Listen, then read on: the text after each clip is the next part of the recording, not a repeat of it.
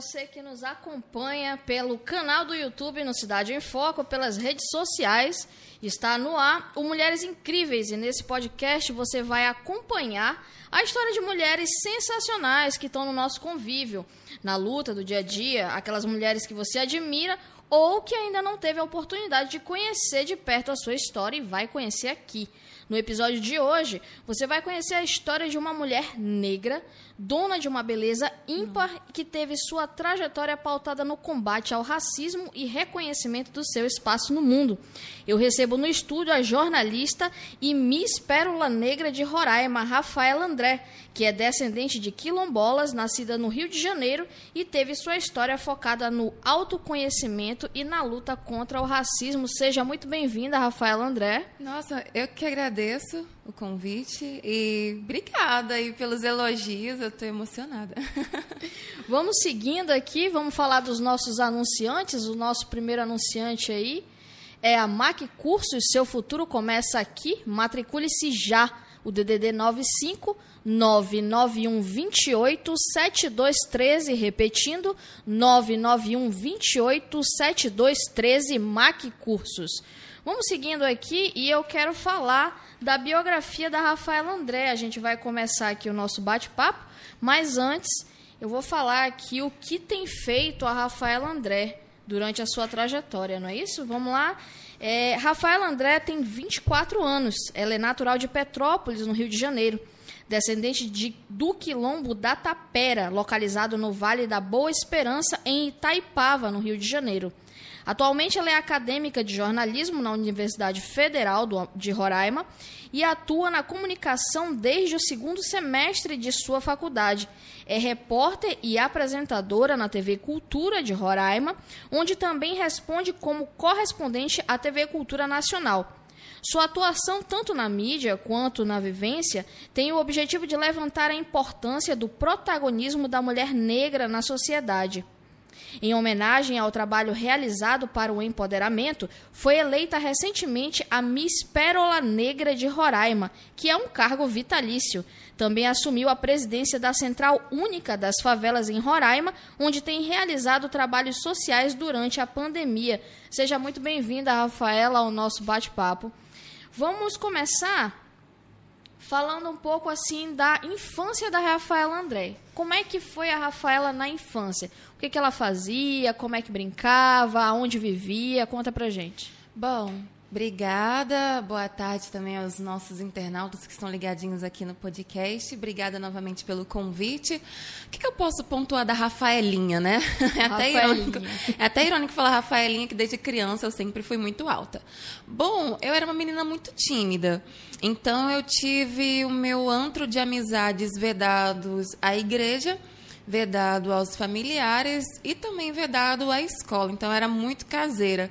Para me divertir, eu brincava com essas pessoas que estavam mais próximas e eu acho, eu acho que que é o pouco que eu tenho da minha infância em relação a isso. Agora, se eu for puxar para a questão da negritude, eu era aquele tipo de criança que não gostava de ser negra. Até porque quando eu ligava a televisão, a referência que eu tinha era Barbie, né? Tipo de beleza. E meu sonho quando eu era criança era ser igual a Barbie. E eu tentava, eu, eu, tipo, eu não entendia, né? Porque uma criança não tem essa concepção. Eu não entendia porque eu não conseguia me encaixar naquele padrão. Cabelo crespo, o nariz bem negroide, é, a, a, cor de pele. Então, não conseguia me ver bonita na infância. Então, além da timidez, eu acho que eu tinha autoestima bem baixa. Bem baixa fala assim, é, da infância para pré-adolescência, né? Porque enquanto criança só queria correr, comer terra, entre outras coisas, mas nessa passagem para pré-adolescência da Rafaela criança para pré-adolescente, eu tenho, eu tenho essas memórias bem marcantes. E como é que foi, assim, tu disse que tu descende de quilombolas e viveu Sim. lá. Como é que foi essa vivência? Bom, eu não cheguei a conviver no quilombo, mas até o meu sobrenome André descende deles. Então, na verdade, é, quando você está na escola, já na pré-adolescência, e você descobre que você é descendente quilombola, você não quer levar as suas origens adiante. Porque, por exemplo, lá em Petrópolis, que é a cidade colonial, que ela foi moldada pela família real, pela questão da escravidão, entre outras coisas, quando a gente tinha aula de história, na escola mostravam os escravos como pessoas que sofriam, que apanhavam, que era a escória da sociedade. Assim, o escravo é visto e contado até hoje nos dias, no, até os dias de hoje, nos livros de história. Então, a partir do momento que você, você ali, enquanto pré-adolescente, tá, eu sou descendente de um quilombo, você não quer, você não quer essa parte da história. Por exemplo, eu não queria ser uma descendente de escravo. Tem uma coisa na minha pré-adolescência que me marcou, que foi uma aula em que a gente ia fazer uma prova sobre a escravidão, e aí meus coleguinhas viraram para mim para lembrar de como era um escravo, que tinha essa definição na prova. Eles falaram: "Olha, Rafaela, e eu me senti muito humilhada, porque eu via, uh -huh, olha a Rafaela, um escravo era negro, do nariz. Tinha que botar a descrição. Petrópolis ainda tem esse problema, até pelos moldes coloniais, né? Uhum. E aí eu me senti muito envergonhada, então eu não trazia para mim essa questão quilombola. Sabe quando eu fui trazer? Quando eu entrei na Universidade Federal de Roraima, comecei a resgatar as minhas origens, comecei a me enxergar enquanto mulher negra, me achar bonita. E assim eu comecei a levantar essa bandeira com orgulho da minha trajetória e da minha cor. Foi todo um processo de desconstrução social. Né? Nossa, né? uhum, é o que eu estava comentando lá hoje cedo na TV, de que eu vim de uma família que é totalmente de direita e a partir do momento que eu vim para cá, para a Universidade Federal, eu comecei a me desconstruir. Então, hoje eu estou mais próxima da esquerda, mas eu ainda não posso definir a minha opinião política, mas eu sei que eu estou me desconstruindo em relação a muita coisa. É, e a desconstrução ela é um processo diário, né? Sim. Nós vamos passar por isso a vida toda. Exatamente. E namorar, Rafaela, hum. como é que hum. foi esse período da saindo da pré-adolescência para a adolescência? Com, como é que foram as tuas primeiras vivências marcantes em relação a, ao, aos relacionamentos amorosos? Conta pra gente. Olha, eu comecei a me relacionar assim, amorosamente mesmo, a partir dos 20 anos, já velha, né? Porque, como eu disse, eu era uma pessoa muito tímida. Nem parece hoje em dia, quem vê a Rafaela hoje em dia. Mas eu tenho uns traços ainda dessa timidez. E a partir dos 20 anos foi que eu comecei a me relacionar. Mas o que eu posso dizer em experiência amorosa? Sempre um fracasso, né? Eu acho que que não tem nenhuma que eu possa pontuar que foi, ai, não, foi um sucesso assim, coisa e tal. É, eu eu não, não, não, tenho explicação. Talvez o problema seja, seja eu, mas é, tem outro, outro Outra ponderação que eu posso colocar, que eu vim de uma família de mulheres fortes e mulheres que não aceitam certo tipo de conduta. Infelizmente, eu passei por alguns relacionamentos abusivos, mas que hoje eu olho para trás e, e, vejo minha mãe, vejo minhas irmãs e falo, Rafaela, como é que você aceitou isso? Então, meus relacionamentos acabavam quando eu me posicionava, parava de fazer aquilo que o outro queria e pensava assim, eu estou infeliz. Eu estou num relacionamento, mas eu estou infeliz. Por quê? Por conta disso. Começava a me posicionar. E o outro, não, você já está diferente, já está mudando e coisa e tal. Então, eu tenho uma lista aí de uns relacionamentos abusivos. Acho que quatro. Acho que foram quatro relacionamentos oficiais. E fracassados. Eu posso colocar que minha vida amorosa foi assim. Ainda não peguei ainda para ler sobre a questão da solidão da mulher negra que é um fato, né? Sim. Nós somos sempre preterida dentro de um relacionamento, mas talvez possa ter alguma coisa, mas eu ainda não tenho, não tenho como afirmar isso. Mas experiência amorosa nunca deu certo para mim. E a comunicação? A Rafaela, para quem não sabe, é jornalista, né? Está se graduando aí, terminando a graduação na Universidade Federal de Roraima. Isso. Como é que surgiu na tua vida o interesse de ser uma comunicadora? Foi o acaso. Por incrível que pareça, foi o acaso. É, eu tenho uma irmã já formada em jornalismo há mais de 10 anos. Atualmente, ela é sócia majoritária de uma empresa que presta comunicação ao governo de Angola. Olha. É, ela mora em Angola, na África. Tem uma irmã que está lá na África. e eu acredito que a influência dela e da vivência dela enquanto acadêmica, enquanto comunicadora, ela assina como Fabiana André, talvez tenha me influenciado no inconsciente. Porque eu vim para Roraima morar no ano de 2015, apesar de ter vindo aqui em 2013, que eu tinha minha irmã que mora em Brasília, ela morava aqui, militares, e eu cheguei aqui em 2015, quando meu visto para África, que eu iria para África, ele foi rejeitado. Por quê? Porque quando eu cheguei já na juventude, assim, nos meus 17 para 18 anos, eu estava numa depressão ferrenha. E eu precisava sair lá de Petrópolis para ver novos ares, novas pessoas, um novo lugar, para ter algum motivo para recomeçar minha vida. Aí eu escolhi a África. Eu ia para a África prestar psicologia, fiz todos os trâmites, fui no consulado, pedi o visto, porque lá na, em Angola é um visto, mas eu fui rejeitada porque eu era menor de idade. E tinha a questão da prostituição na época, estava latente lá, e como minha irmã não tinha ainda é, aquele negócio que fica direto lá, É o visto permanente, acho Visto que isso. permanente. isso. É, eu não conseguia entrar. Tipo, o que, que essa menina vai fazer na África com 17 anos? Aí eu tinha uma outra irmã aqui, que ela está em Brasília agora, e aí ela falou, Rafaela, vem para Roraima, estuda um ano, isso em 2015, e tenta entrar na Federal.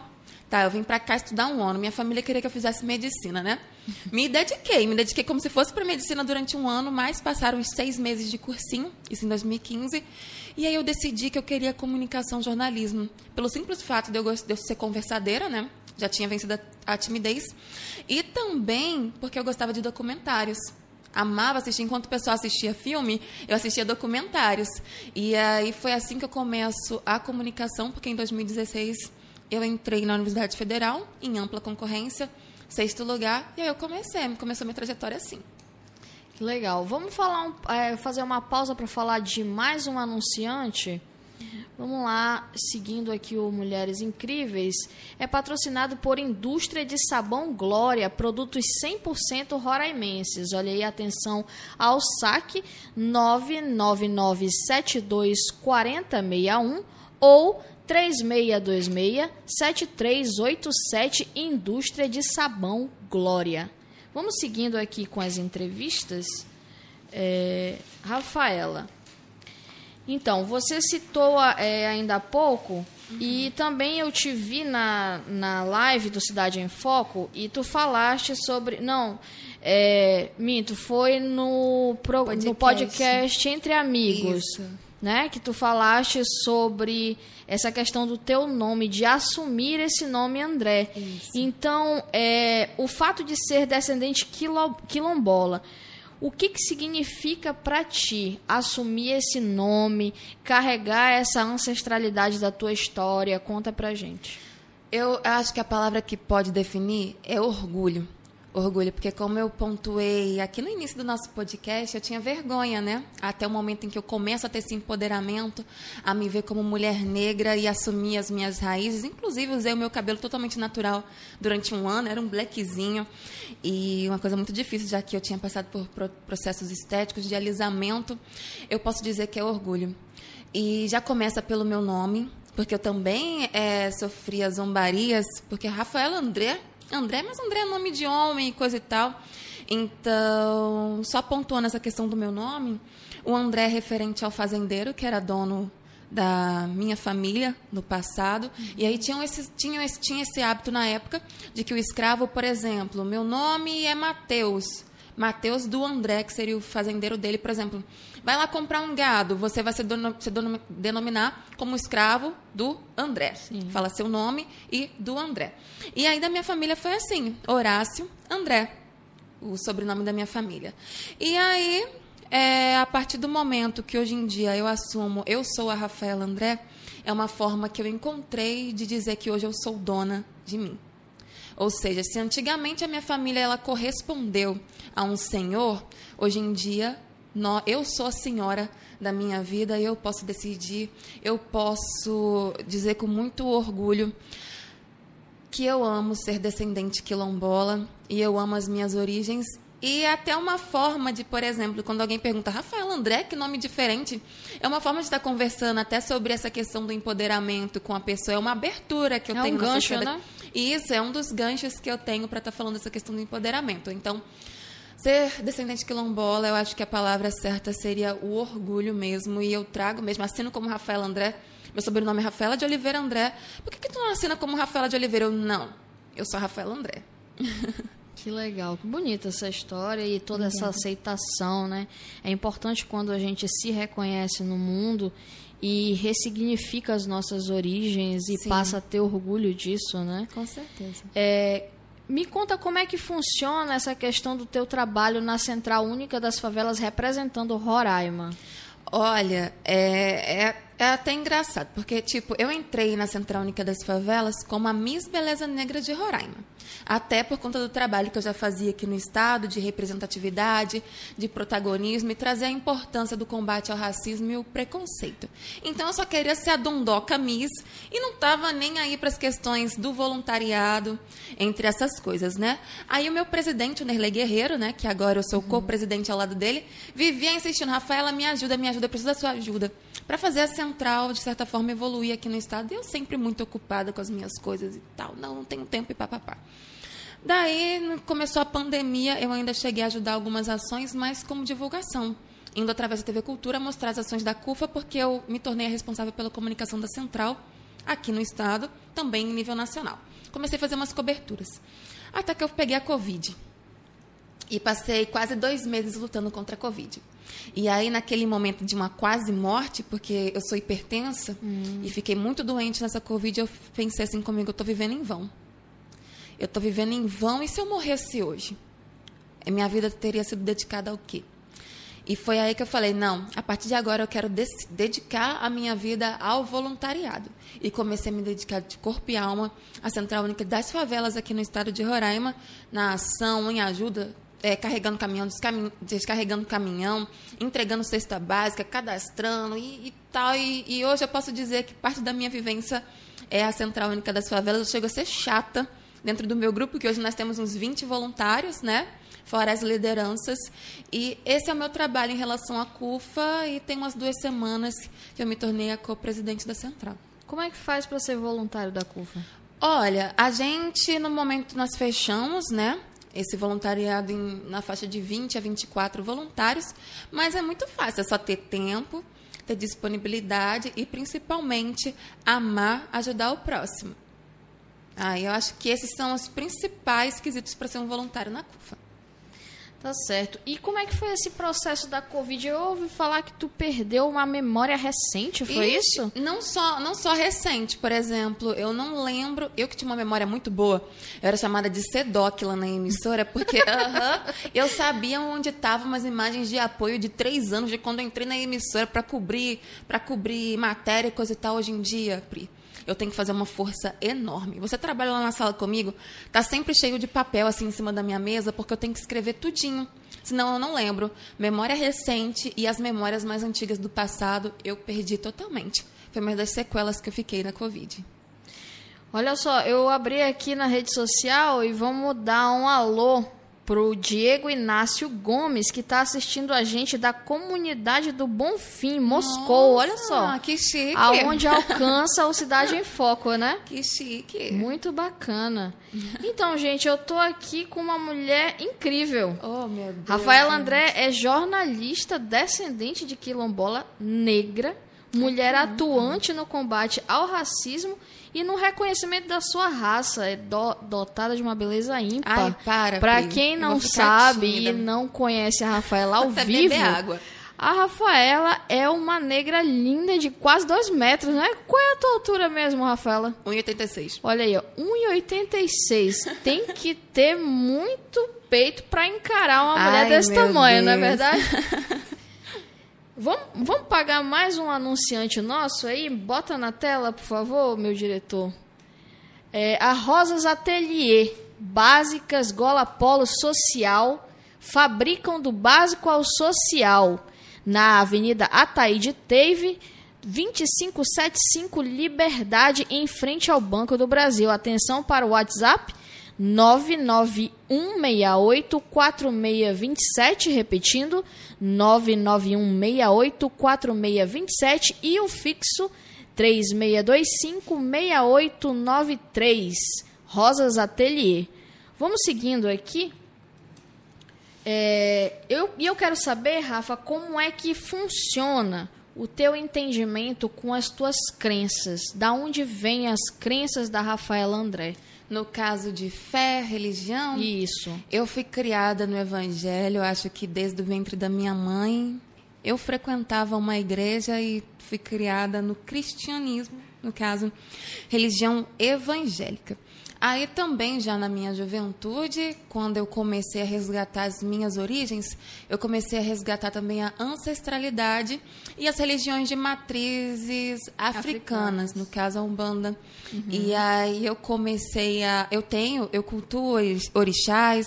Legal. Eu cultuo algumas entidades também, tenho elas bem próximas, mas se eu pudesse me definir hoje em dia, eu posso dizer um pouquinho tanto quanto ecumênica eu vou pegar tudo que for de bom, por exemplo, do Espiritismo, do Allan Kardec. Eu leio bastante livros, gosto bastante da religião, Da Umbanda também eu procuro entender um pouco sobre é, os orixás também, sobre as entidades, sobre os guias de luz e do Evangelho, que também já está de berço no meu coração. Eu vou pegando essas religiões, acho que são as três principais religiões que direcionam a minha fé atualmente. Então, é um pouquinho de cada uma que forma as concepções da Rafaela enquanto fé. E também tem a questão da lei da atração, que eu sou uma. Posso, como eu posso dizer? Eu cultuo a lei da atração, que eu acredito que o que você mentaliza é, o que você pensa, na verdade, pode se materializar na sua vida. Então, Sim. eu posso dizer que eu tenho quatro diretrizes de vida, que é a, o espiritismo, a ubanda, o evangelho e a lei da atração. Que legal. É toda uma mescla de, de crenças, Isso, né? uma mescla de crenças. E isso combina muito com a questão de você se aceitar como pessoa e não é, uhum. e combater o preconceito, né? Sim. Porque hoje em dia as pessoas são tão preconceituosas com uhum. as crenças um dos outros, né? Exatamente. É importante pontuar essa é, essa aceitação e essa migração entre as crenças, né? Sim, e até ajuda, ajuda muito a diminuir as desigualdades em tudo, em tudo. Principalmente porque eu lembro que na igreja evangélica havia muito preconceito, gente, uhum. contra as religiões. Eram hinos, tinha uns corinhos de fogo que eles falam, tipo, pisa na macumba, chuta isso sei lá o quê. E às vezes os cultos gritavam mais o nome do carinha lá de baixo, né? Do que eu falava o nome de Deus e tal e tal. E aquilo nunca entrava na minha cabeça, porque eu chegava em casa às vezes, ia lá no computador, até escondido da minha mãe, se ela assistir, ela ficar brava comigo, escutava os pontos de Ubanda, né? Umbanda. Sim. E, e aquilo me fazia bem, eu me sentia bem. Então, eu, eu acredito que foi muito bom também para que eu tivesse esse entendimento em relação às desigualdades. E como você pontuou, até a aceitação foi fundamental para isso. Que bacana. É, Rafa, eu queria que a gente falasse um pouco sobre a tua visão uhum. sobre os direitos das mulheres atualmente. Uhum. O que, que você acha que falta na sociedade para essa pauta nos dias atuais? Equidade. Equidade, porque infelizmente nós a gente sempre volta no mesmo ponto que é o Brasil colonial e os moldes que nós temos do coloniali, col, colonialismo. Isso. Que no caso é o machismo, o racismo, as desigualdades de gênero. Então eu acredito que se nós fôssemos uma sociedade mais igualitária, porque já que nós temos esses moldes do racismo, do machismo e da discriminação de gênero, eu acho que se as ofertas elas fossem iguais, com equidade, Sim. eu acho que nós viveríamos numa sociedade muito melhor Acredito que isso falta, mas, Rafaela, não dá para idealizar um mundo perfeito. Então, vamos pensar. Políticas públicas. Políticas públicas para uma inserção melhor da mulher na sociedade, para um melhoramento da visão da mulher, porque a gente exporta para fora que nós somos o país do carnaval, né, das mulatas, né, apesar desse termo ser errado, sexualizando mulheres, a é, mulher negra, né? Sexualizando a mulher negra, a mulher em si brasileira é muito mal vista lá fora. Então, eu tenho uns amigos no, no, exterior. Em Portugal mesmo, as mulheres são vistas como prostitutas, as mulheres brasileiras, né? Então, eu acho que, que a gente precisa trabalhar muito, porque, infelizmente, o Brasil se vende como o que ele realmente é. Um país machista, um país racista e um país desigual. Então, talvez se a gente fosse lá no âmbito mesmo de todos esses preconceitos que nós temos, eu acho que é isso que está faltando mesmo para que nós para que as mulheres estejam numa sociedade mais igualitária, fora também a questão da violência de gênero. Então, aí vai englobando tudo, mas todo o nosso problema vem ali do, do Brasil colonial. Então, acredito que ainda as políticas públicas que eu acabei de sugerir ainda é pouco para as mulheres hoje em dia. Tem muita coisa ainda para se colocar em pauta. Tu te sente à vontade de falar sobre essa questão do racismo? É e, e de, e da, da sexualização da mulher negra. Sim. Tu tem vivência com isso? Já sofreu alguma coisa parecida? Tem, é, tu, tu te sente à vontade para falar sobre isso? Sim, me sinto. Até porque eu posso dizer que hoje em dia eu já consegui diferenciar até que ponto eu estou me sexualizando. Por quê? Vamos pensar a globeleza. Exemplo de mulher e tal, mas que era muito sexualizada nas vinhetas da Globo. Então, quando eu fui chegando assim na minha adolescência, era outra referência que eu tinha. Fora outras referências de que a mulher negra, para ser taxada de bonita, tinha que ser aquela negona do samba, corpo escultural, poucas roupas, entre outras coisas, até por conta dessa sexualização. Eu mesmo me, eu mesmo me sexualizei por boa parte da minha vida. Hoje em dia eu já estou conseguindo mudar um pouquinho disso. Agora eu tenho o entendimento de que é meu corpo e minhas regras, então às vezes eu quero postar uma foto de biquíni igual. Sábado eu vou no bronze, então você vai ver lá no meu Facebook uma foto minha me bronzeando, mas é trabalho. Não é mais a questão da sexualização para chamar a atenção, para mostrar para o outro. Porque eu achava que para me sentir bonita eu tinha que mostrar. Nossa, eu melhorei foi muito. Melhorei foi muito, eu tinha que mostrar alguma parte do meu corpo. Eu mesma já me sexualizei porque a, sociedade me sexualizava. Então, é, é outro ponto que precisa ser trabalhado até na mente das meninas negras Sim. também, porque a gente pega as letras de música, dos funks, hoje em dia a sexualização é algo presente. Minha vivência é exatamente essa. E a partir do momento, e ela se quebra a partir do momento em que eu entendo que o meu corpo, minhas regras, é totalmente diferente da sexualização para, como eu posso dizer, atração ou chamar a atenção de outra pessoa. E tu, e tu viveu boa parte da tua vida num estado que o funk é muito latente, né? É uma cultura Sim. muito presente, né? Sim, e o funk, o pessoal fica falando assim, ah, mas o funk é só baixaria, isso e aquilo. Eu tenho uma outra visão sobre o funk. O funk sempre foi uma ferramenta dos suburbanos, do pessoal periférico, de contar um pouquinho da sua realidade vivenciada. Então, se o funk hoje em dia está falando só de droga, está falando só de baile funk, de cheirar loló, de, de, de, de, de sexo com três, coisas e tal, é a vivência que esses jovens estão passando dentro da, da, da comunidade entendeu? E o pior é que o poder público não consegue chegar na, na comunidade. Eu tenho relatos de. Isso aqui não é novidade para ninguém de que em alguns morros lá do Rio de Janeiro, a autoridade máxima é o traficante. Por quê? Porque o morador ele precisa de um medicamento, acabou um gás, alguma coisa do tipo. Eles vão pedir para quem? Para o governo? Hum, o governo não quer saber de favelado, não quer saber de periférico, não. Por isso que eu amo a Central Única das Favelas pelo trabalho que realiza. E o traficante está ali como mão amiga. Entendeu? Tanto é que quando tem a operação da polícia, o traficante é protegido pela comunidade. Então, é, essa questão do, do, funk, eu ainda acho que deveria ter um olhar do poder público para o periférico, mas eles não interessam. Eles só interessam ao poder público do Rio de Janeiro quando tem alguma operação e algo do tipo. É certo. É, vamos pagar mais um merchan aqui, meu Tem que eu bebo Coloca água. na tela, é um tempo que a gente toma uma água. Sim dar uma pausinha. Então, a gente vai falar sobre Sushi House Delivery. Olha o telefone do Delivery, o que também é o WhatsApp 99147 3705, repetindo 99147 3705. Você aí que é fã de um sushi, quer pedir no conforto da sua casa, Sushi House Delivery. Vamos lá, seguir aqui.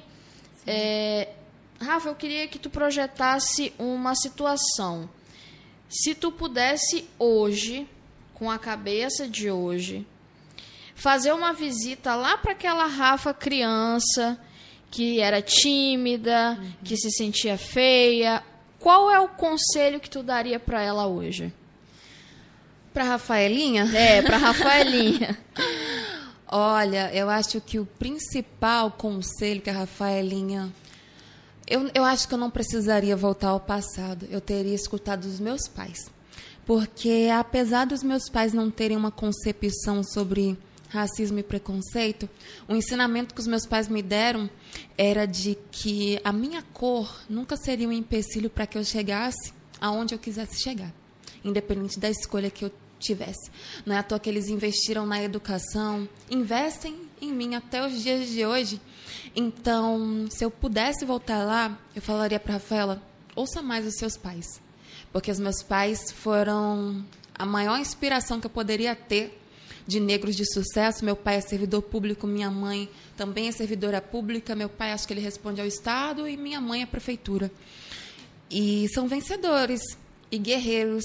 Enquanto eu procurava me inspirar na Barbie na televisão, porque a televisão é totalmente eurocêntrica, né? Você liga Agora não tanto, né? Agora a gente tem visto a ascensão de jornalistas negros e também a inserção de atores, essas coisas, mas na minha época não tinha. E eu olhando para Barbie, quando eu poderia estar olhando para minha mãe, quando eu poderia estar olhando para o meu pai. Então, se eu pudesse voltar ao passado, eu falaria: ouça seu pai, ouça sua mãe. Que bonito. É, Rafa, eu acredito que tu deva admirar muitas mulheres né, na tua rotina, no teu dia a dia. Mas assim, se tu pudesse dizer duas mulheres que tu mais admira, que tá lá no, no topo do teu pódio, quem seria? Olha, a Joyce Ribeiro, da TV Cultura, tanto é que o dia, outro dia que ela me respondeu no Instagram, eu fiquei louca. A Joyce Ribeiro eu acompanhava ela também já na minha adolescência e hoje em dia eu tenho ela como uma inspiração no jornalismo, assisto sempre que posso lá na TV Cultura. E deixa eu ver uma outra. Ai, pode ser três? Pode. A Luciana Barreto também, que agora ela está acho que na. Ai, eu esqueci o nome. E aquela nova emissora que veio para o Brasil, não sei se é CNN. Hum. Acho que talvez seja CNN. E tem também a Glória Maria. Eu acho que a Glória Maria é o supra-sumo mesmo de um exemplo de mulher que eu quero ser de ter o passaporte todo carimbado, de ter um antro de material produzido com qualidade e ser um exemplo. Até porque, se eu não me engano, ela foi a primeira jornalista mulher negra Sim. da Rede Globo, que por tanto tempo ditou tantas regras e ela usava o cabelo crespo, estava ali de frente, então é uma inspiração assim máxima. Que massa. É, vamos pagar mais um merchan, meu diretor? Qual é o, é o último merchan? Vamos lá para Faculdades Unama da Amazônia. Vestibular 2021.2. Estude na Unama. Odontologia, nutrição, psicologia, enfermagem, fisioterapia, arquitetura e urbanismo e mais 61 opções de cursos EAD. Você tem 60% de desconto nos cursos. Corra que são as últimas vagas. A rede social é unama.boavista, Unama Faculdade da Amazônia. Vamos seguindo aqui. É, Rafa, se tu pudesse dar um recado para as futuras gerações de meninas, o que que tu falaria? É... Como eu posso pontuar isso? Eu acho que eu não preciso nem falar, Pri é, ontem, ontem eu estava apresentando lá o, o Café com Notícias na TV, eu recebi a foto, que eu chamo ela até de sobrinha, né? De uma menina, que ela é negra, e ela me assiste na televisão e ela se inspira muito em mim, é filha de um amigo nosso.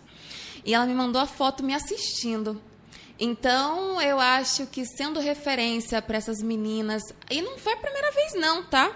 Às vezes mães, mães de crianças negras, elas chegam para mim e falam: "Minha filha te olha na TV e fala: "Olha, mãe, ela é parecida comigo". Então, eu acho que continuar lutando para ser uma referência, para estar aí na mídia, igual eu tô ocupando todos os tipos de mídia hoje em dia. É TV, é comercial, são redes sociais, todas as oportunidades eu estou abraçando para mostrar que você, enquanto mulher negra, pode estar em qualquer lugar que você quiser. Basta querer. Aconteceu um episódio é, recente sobre isso com a Maju Coutinho, né, da Globo. Sim. Que a garotinha viu uhum. na TV e disse: Olha, mamãe, ela tem um cabelo parecido Acontece. com o meu. Representatividade importa muito, né? Isso, importa muito. E quando aconteceu comigo, eu falei: Meu Deus, olha a força que eu tenho e não percebo. Então, se eu posso deixar um recado para essas pessoas, é exatamente isso. Se a Rafa está conseguindo por que, que você não pode? Por que, que a sua cor vai ser um empecilho para você conseguir? Estude, tenha foco, trabalhe, mas tenha em mente que o racismo e o preconceito ele deve ser combatido. Você nunca tem que ser submisso ao que dizem ou que deixam de dizer sobre você. Vá à luta, porque infelizmente a gente tem que ir à luta, mas tenha fé que você vai conquistar e chegar onde você quiser. É isso mesmo. Então, a gente está encaminhando aqui para as partes finais. Ah. Foi uma honra receber a Rafaela André, conhecer mais um pouco da sua história, da sua ancestralidade, de todo esse trabalho envolto no combate ao racismo, né, na valorização da mulher negra. É, Rafa, as tuas considerações finais. Fica à vontade, o espaço está aberto. Bom, eu acho que a primeira é agradecer a você, te parabenizar acima de tudo por essa iniciativa de mostrar as mulheres incríveis que tem aqui no estado de Roraima e tudo que elas estão desenvolvendo. Obrigada por me considerar uma mulher incrível. Voltando aqui a te parabenizar pelo fato de que nós somos o estado mais preconceituoso, machista que cometemos o feminicídio aqui. Então, um podcast como esse de empoderamento feminino é mais do que necessário para esse momento que nós estamos vivendo. Então, obrigada por esse convite e obrigada ainda mais pra, por abrir espaço para uma causa tão importante que é o combate ao racismo, preconceito e principalmente o protagonismo das mulheres negras. Parabéns e muito obrigada, Pri. Obrigada a você. É uma honra para mim falar mais a fundo sobre a tua trajetória e que as pessoas possam conhecer um pouco, né? Porque a gente tem um, um, uma idealização de que mulheres incríveis, mulheres que fazem a história, são aquelas que a gente vê na TV, Sim. são aquelas que o nome já está notório no mundo inteiro, mas a ideia justamente do podcast é isso é fazer com que as pessoas conheçam as nossas mulheres anônimas incríveis uhum. que fazem um trabalho como você faz na Central Única das Favelas, na TV, no jornalismo na linha de frente, uhum. é, né, nesse, nesse, durante a pandemia, nesse trabalho de levar a comunicação de qualidade para a população, de fazer com que seja representatividade para as futuras gerações, e isso é muito importante pontuar e por isso, com certeza, é considerada uma mulher incrível. Então eu gostaria de te agradecer pela honra de receber o meu convite para estar aqui para esse bate-papo, né? Tirar um pouquinho do teu tempo aí que eu sei que tu também é muito aqui, é muito atarefada, mas muito obrigado por esse espaço, né, para uhum. a gente ouvir a tua história que é muito importante, é muito significativo. É, Mulheres Incríveis fica por aqui. Eu agradeço a presença da Rafaela André e de todos que puderam acompanhar esse episódio. Continuem nos acompanhando toda semana, às quintas-feiras, às 13h30, horário local de Roraima, Brasil, no canal do YouTube do Cidade em Foco e nas redes sociais. Um grande beijo e até o próximo episódio.